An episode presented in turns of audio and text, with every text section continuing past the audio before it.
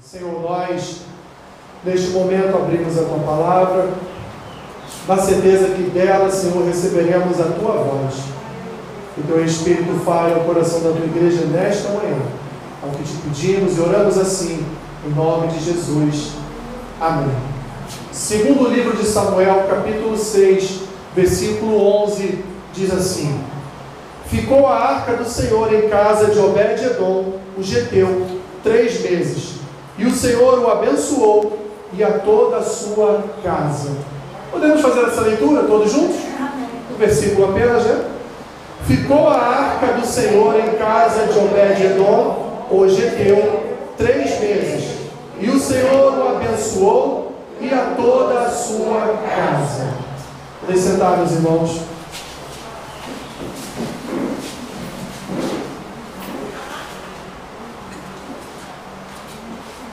Você já recebeu em algum momento da sua vida uma certa visita indesejada na sua casa? Certamente que sim, né? Visitas indesejadas, meus irmãos, é como é como dores de barriga. Quando chega, não tem jeito. Você tem que atender, você tem que fazer a famosa sala, né? Tem que servir aquele cafezinho, aquele, aquele bolinho de fubá. Toda visita indesejada, meus irmãos, por mais que ela seja indesejada, quando ela chega, não tem jeito, você vai, vai ter que atender e vai ter ali naquele momento que demonstrar toda a sua fé para conseguir suportar esta, esta visita. Eu estou falando disso, meus irmãos, porque a nossa casa é um lugar de refúgio. Quem aqui, quando chega em casa do seu trabalho ou de algum compromisso né, na rua, não, não senta lá no seu sofá e dá aquela, né? Dá aquela respirada forte e fala, graças a Deus, né? Estou em casa depois de um dia cansativo, estou em casa depois de tanto que eu me aborreci naquele lugar.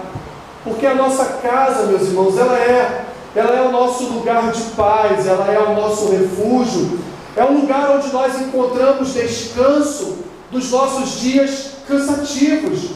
Mas nem sempre isso é assim, porque muitas vezes recebemos visitas indesejadas.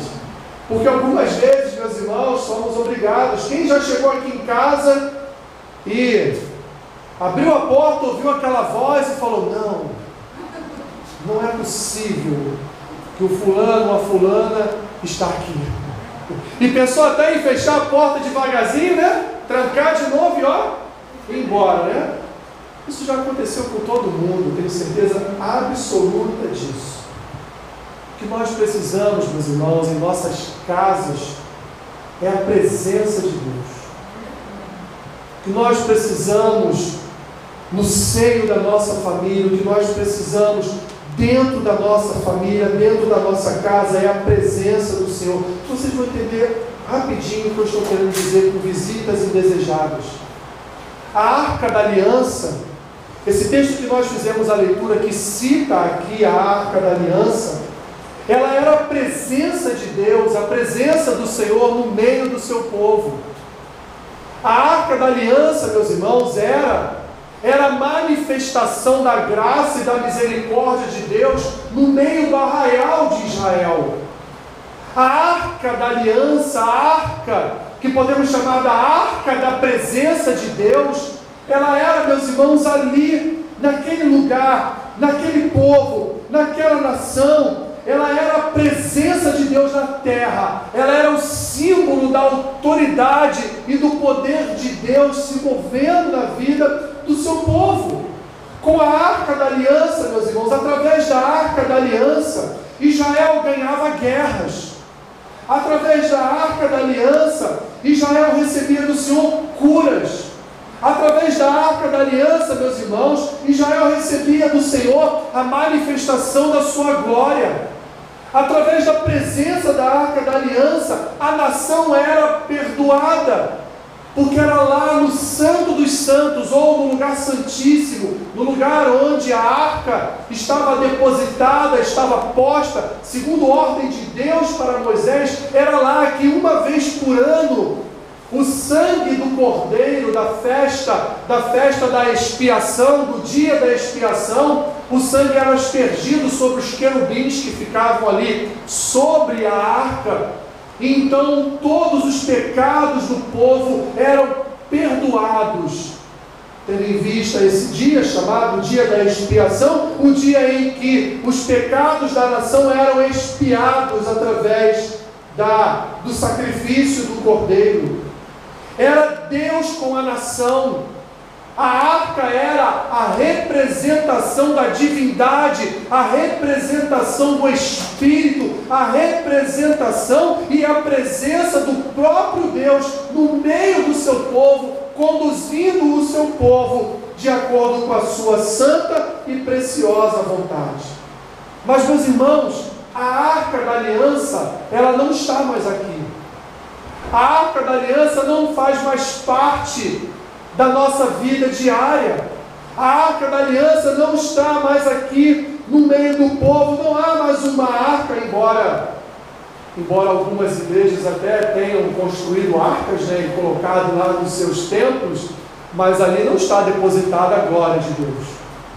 É apenas uma representação, uma figura daquilo que foi, inclusive a arca do Senhor. A arca não está mais aqui, meus irmãos, mas o que está aqui ainda é a presença de Deus.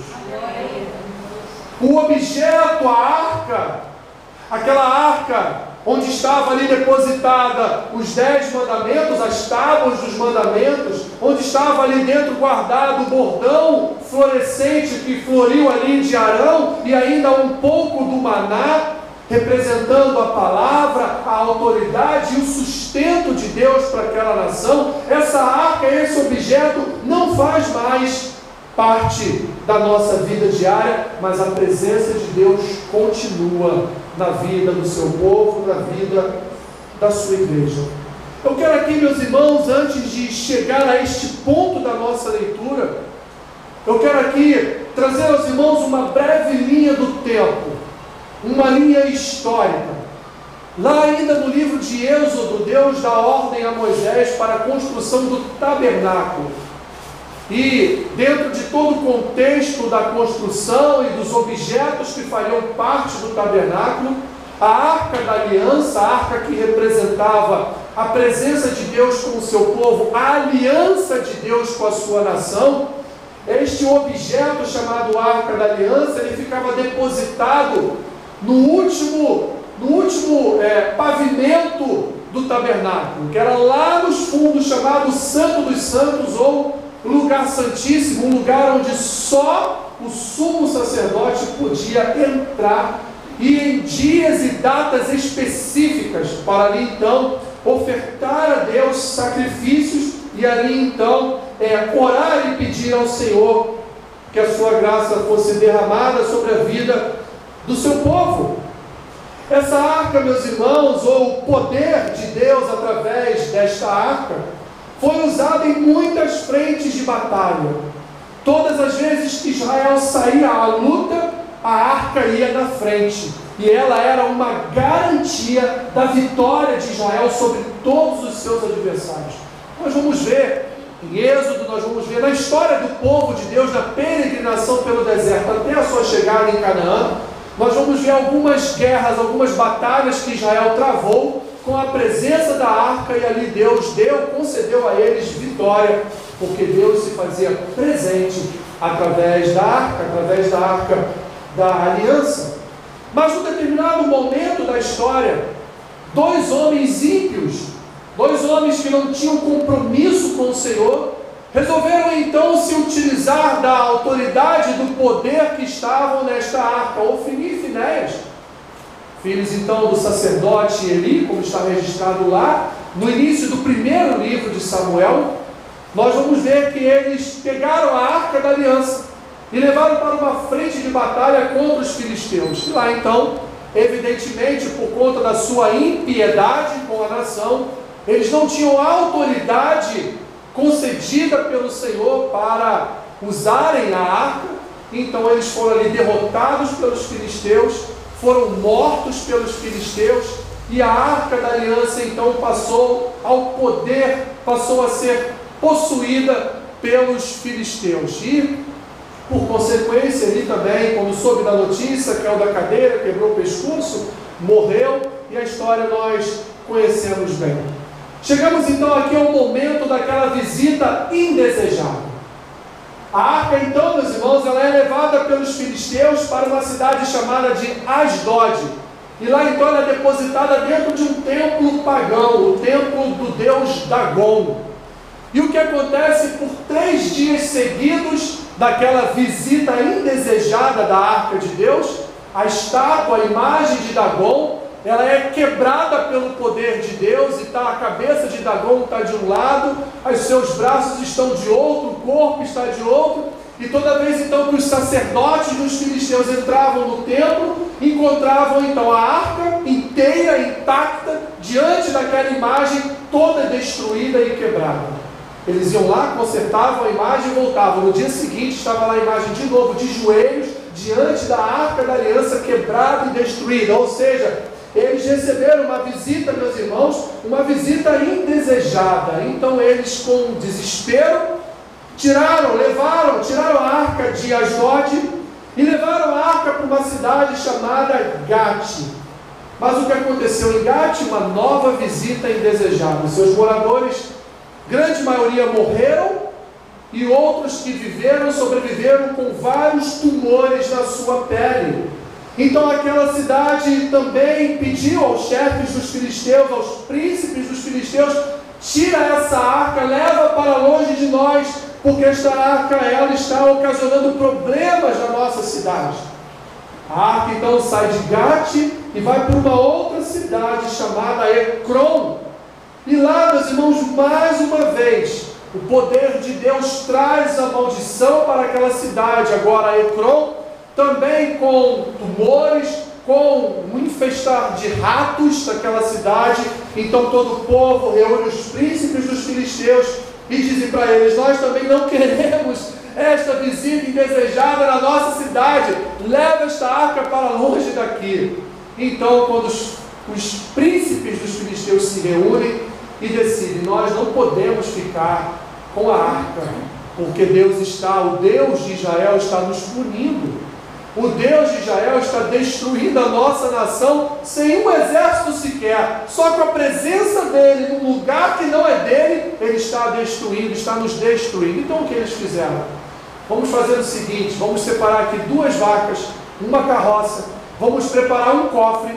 Nesse cofre nós vamos depositar é, é, imagens de ouro, esculpidas em imagens de ouro, ratos e as imagens dos tumores que nós temos nos corpos.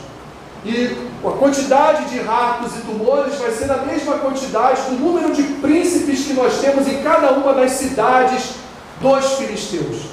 E ali então eles colocam aquelas imagens dentro daquele cofre, colocam aquele cofre em cima do carro das vacas e colocam ali junto à arca da aliança. E diz: Vamos ver se Deus vai conduzir essa arca até onde Ele quer, mas se as vacas não forem a lugar nenhum é porque tem que permanecer aqui. Então Deus conduziu as vacas até uma cidade, uma cidade chamada Bet-Semes.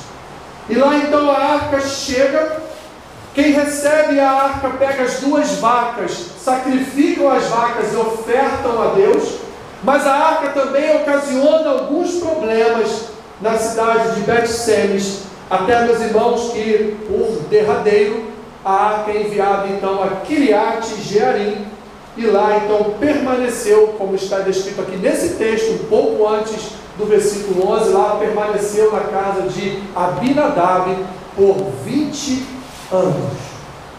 Mas assim que a arca chegou na casa de Abinadab, Abinadab então consagrou um dos seus filhos, chamado Eleazar, e Eleazar então foi o responsável durante esses 20 anos por estar ali então guardando a arca protegendo ela de adversários e também realizando tudo aquilo que estava descrito no Pentateuco para que a arca não viesse a ocasionar mal, não viesse a matar ninguém na casa de Abinadab.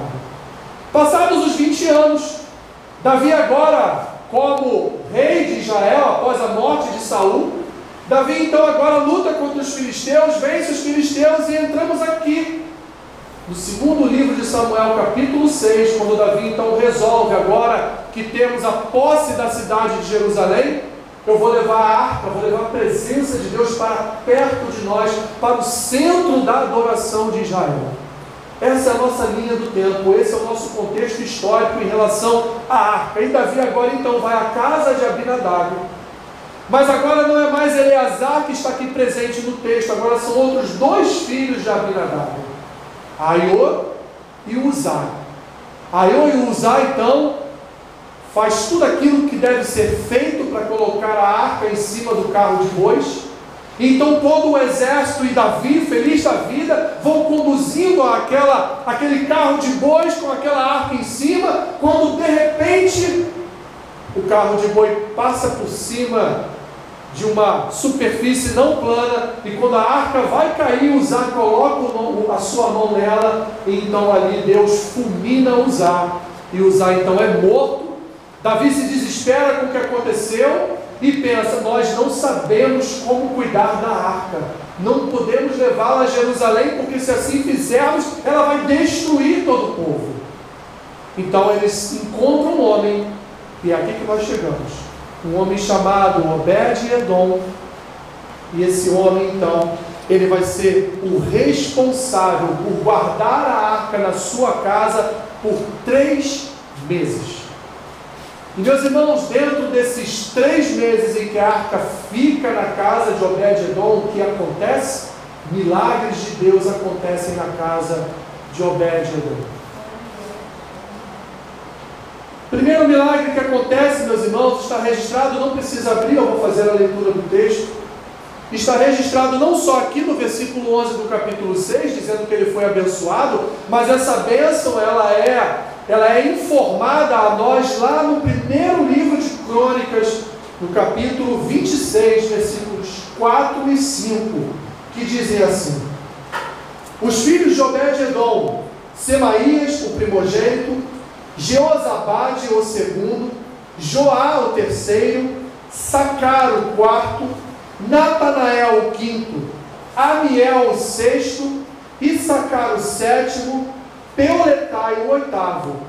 E aí termina o texto dizendo: Porque Deus o tinha abençoado. Quando a arca chegou na casa de Obed-Edom, nós não sabemos qual era o contexto da família de Obed-Edom. Não sabemos porque o texto, no versículo 11, não nos dá informação se Obed-Edom tinha filhos, se não tinha. Mas o livro de 1 Crônicas, lá no seu capítulo 26, vai falar para nós sobre a cronologia sobre ali a descendência, sobre a genealogia de Obed-Edom e vai nos dizer quantos filhos Obed-Edom teve? Oito filhos. E diz lá o texto, ele teve oito filhos porque Deus o abençoou. Então Deus abençoou em primeiro lugar a sua família com filhos, com herança. Mas um escritor, meus irmãos, um historiador chamado Flávio Joséfo, nos seus textos, nos textos em que ele conta a história do povo de Deus, ele vai também trazer para nós, e é importante porque ele era, ele foi um historiador da nação dos hebreus, ele vai dizer para nós que Deus abençoou Obed-Edom não só com a prosperidade de uma linhagem de oito filhos, mas Deus também abençoou Obed-Edom, meus irmãos, com prosperidade financeira, porque Obed-Edom era um homem paupérrimo, era um homem muito pobre. E Deus, em três meses, não só o abençoou com um número excessivo de filhos, mas também o abençoou com prosperidade. Que maravilha, meus irmãos, é a presença de Deus em nossa casa. Ou seja, a presença da arca de Deus, a presença daquele objeto que representava o poder de Deus, por três meses somente na casa de Obed-Edom, trouxe maravilhosos milagres à sua família. A presença de Deus ali abençoou a sua casa de tal forma que ele teve muitos filhos e que ele também veio a ser abençoado financeiramente pelo Senhor.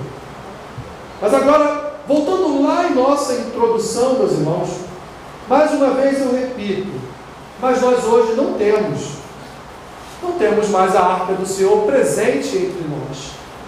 Não temos mais aquele objeto de representatividade do poder, da autoridade, do sustento de Deus. Nós não temos mais um objeto, uma arca presente na igreja do Senhor, mas nós temos algo, meus irmãos, muito mais precioso do que a presença de um objeto. Nós temos, meus irmãos, uma vida com Deus. Nós temos a presença de Deus em nós. As Escrituras vão dizer, meus queridos irmãos, que Deus ele não se manifesta, ele não está presente em templos construídos pelas mãos dos homens. Um exemplo, Deus chega aqui em nossa igreja quando o primeiro crente abre aquele portão, abre as portas da igreja, é Deus chegando na igreja. Porque Deus, meus irmãos, ele não se faz presente em paredes construídas por mãos humanas. Assim também, meus irmãos, e por isso estou aqui abrindo esse parênteses, assim também como Deus não se faz presente em objetos. Deus não se faz presente, meus irmãos, em, em estátuas. Deus não se faz presente em objetos, entre aspas, ungidos. Deus não se faz presente, meus irmãos, em objetos criados pelo homem como subterfúgio da autoridade da presença de Deus. Não. Deus, ele se faz presente no seu povo. Deus habita no seu povo, Deus mora no seu povo, porque Deus, meus irmãos, desde o início, preparou segundo a sua vontade. O ser, o ser humano preparou o homem para que ele habitasse no homem, e não só habitasse no homem, mas tivesse com o homem um relacionamento que o homem não conseguiria ter com nenhum outro ser criado por Deus, porque é um relacionamento onde Deus habita em mim e é um relacionamento onde eu falo desta habitação em mim. É um relacionamento onde eu não consigo compreender como Deus do universo, o Criador dos céus e da terra, como Ele pode habitar no meu coração, como Ele é capaz de ter tamanho amor pela minha vida, de poder habitar ricamente em mim através do seu Espírito. E hoje nós não precisamos de arca, não precisamos de água benta, não precisamos de imagens de escultura, porque nós temos em nós a imagem de Deus, a imagem de Cristo, nós que fomos feitos, a imagem e semelhança do Deus Criador de todas as coisas, nós temos em nós a própria presença de Deus. A presença de Deus, meus irmãos, está em nós hoje. Como disse uma vez um certo ministro presbiteriano chamado John Semmes, ele vai dizer, abre aspas, enquanto fazemos a sua boa vontade, ele permanece conosco e com todos quantos nele confiam e obedecem. Fecha aspas. Enquanto nós, como povo de Deus, enquanto nós andamos no, no, de acordo com as Escrituras, enquanto nós, meus irmãos, obedecemos ao Senhor, enquanto nós estamos debaixo da santa vontade de Deus, enquanto nós, meus irmãos, como a igreja de Deus, como representantes do Senhor nesta terra, enquanto nós estivermos na presença do Senhor, enquanto nós estivermos em intimidade com Deus, Deus se fará presente em nós. E o que fazer com esta presença de Deus em nós, meus irmãos? E este é o ponto que eu gostaria de chegar com vocês nessa nossa pastoral da família. Não é nenhum objeto que você vai levar para sua casa e dizer: Deus está aqui, e agora então eu colocando esta flor atrás da porta, ou colocando esta, este copo de água em cima da TV, ou fazendo qualquer outro malabarismo espiritual satânico, porque isso não tem nada de Deus, a presença de Deus vai estar aqui. Não, meu irmão, a presença de Deus está na tua vida. Você hoje é como se fosse a arca de Deus lá no Antigo Testamento.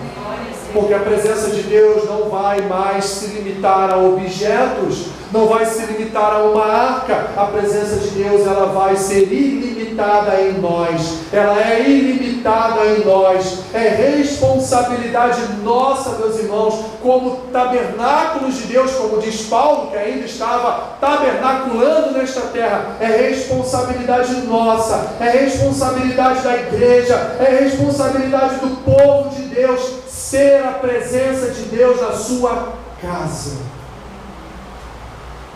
É responsabilidade nossa, meus irmãos, promover em nossa casa a presença de Deus.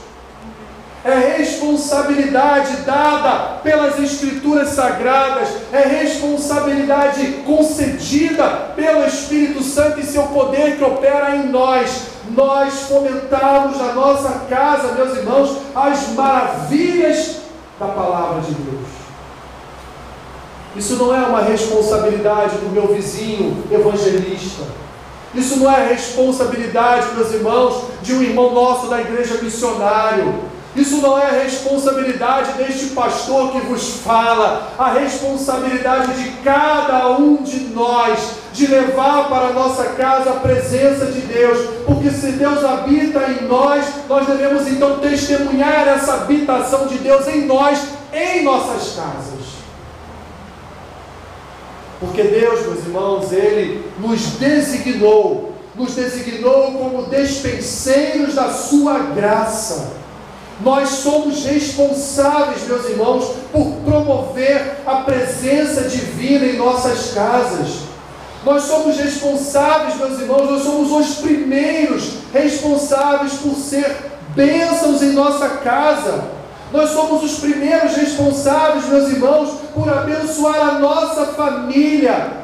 Abençoar a nossa família de que forma? Andando com Deus, permanecendo na presença de Deus, tendo intimidade e comunhão com Deus. E assim, meus irmãos, nós não precisamos nem mesmo abrir a boca, porque a nossa vida será um testemunho do poder de Deus. A nossa vida será, meus irmãos, ali um exemplo da imagem de Deus, e a nossa família vai ver, vai observar, vai olhar e vai entender que é muito melhor andar com Deus do que andar sem Deus.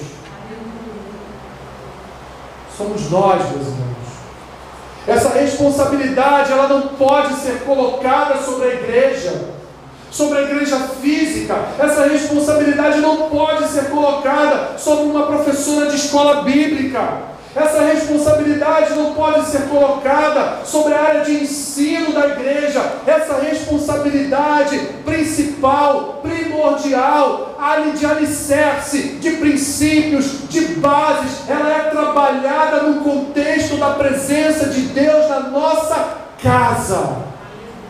A igreja é um apoio, a igreja é um lugar de cura. A igreja é um lugar sim da manifestação do poder de Deus. Mas aqui, meus irmãos, é um lugar onde você está uma ou duas vezes por semana. Mas na sua casa você está todos os dias.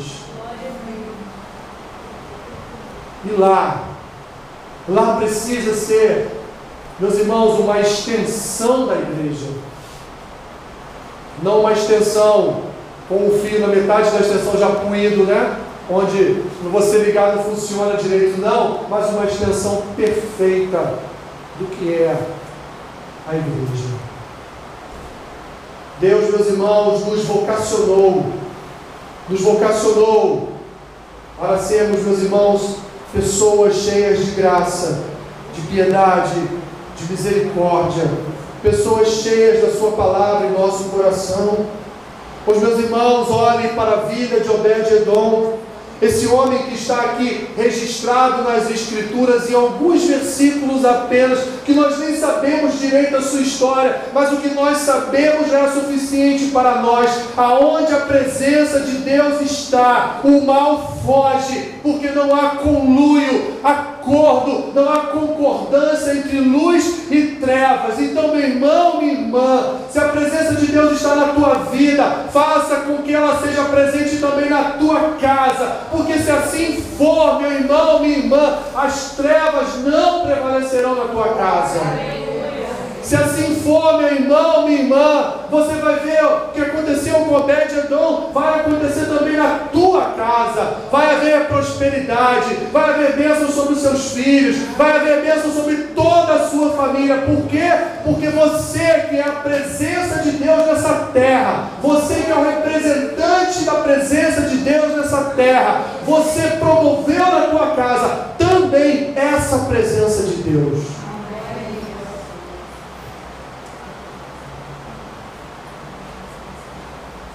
Deus quer, meus irmãos, Deus quer fazer parte, fazer parte da nossa, da nossa família. Deus quer fazer parte da nossa história. Deus quer, meus irmãos, estar na nossa casa, ainda que a tua família não seja uma família por completo regenerada. Deus quer fazer parte da tua casa através dele. Deus quer fazer parte da tua casa através da tua vida. Deus quer fazer parte da tua casa usando você como representante da graça dele dentro da sua casa. Deus quer. Deus quer, meu irmão, minha irmã, Deus quer te usar na tua casa.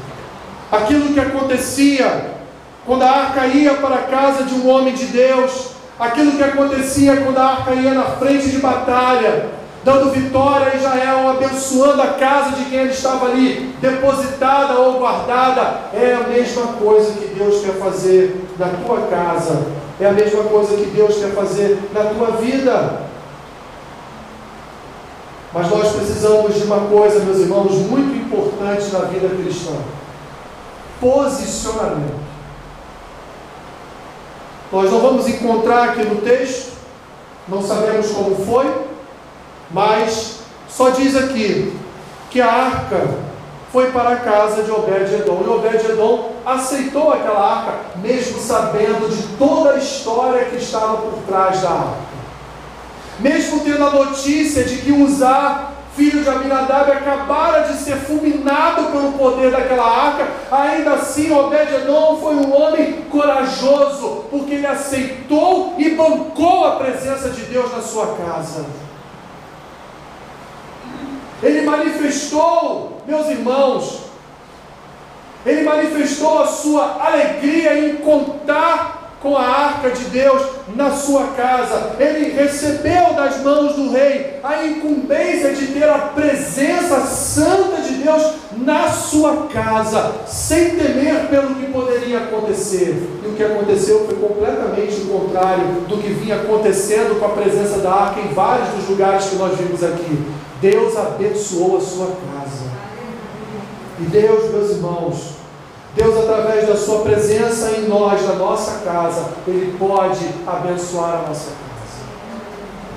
Creia nisso, meus irmãos. Creia que você, você é a presença de Deus na sua casa. Você é a presença de Cristo na sua casa.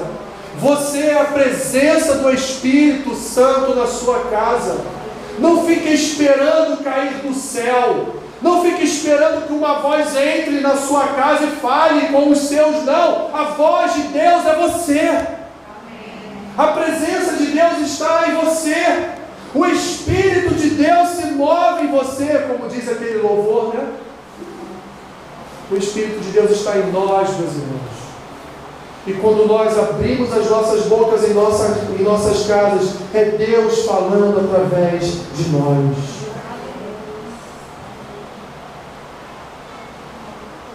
Assim como Obed-Edom recebeu em sua casa a arca, receba também em sua casa a presença de Cristo. Meu irmão, minha irmã, abra, abra a porta da sua casa para a presença de Jesus. Porque eu quero aqui terminar com aquilo que Jesus disse. Eis que estou à porta e bato. E se você abrir, eu vou entrar, vou me sentar à mesa contigo e você há com toda a sua casa. Jesus está às portas, meus irmãos. Está batendo na tua porta. Abre a tua porta. Abre a tua porta.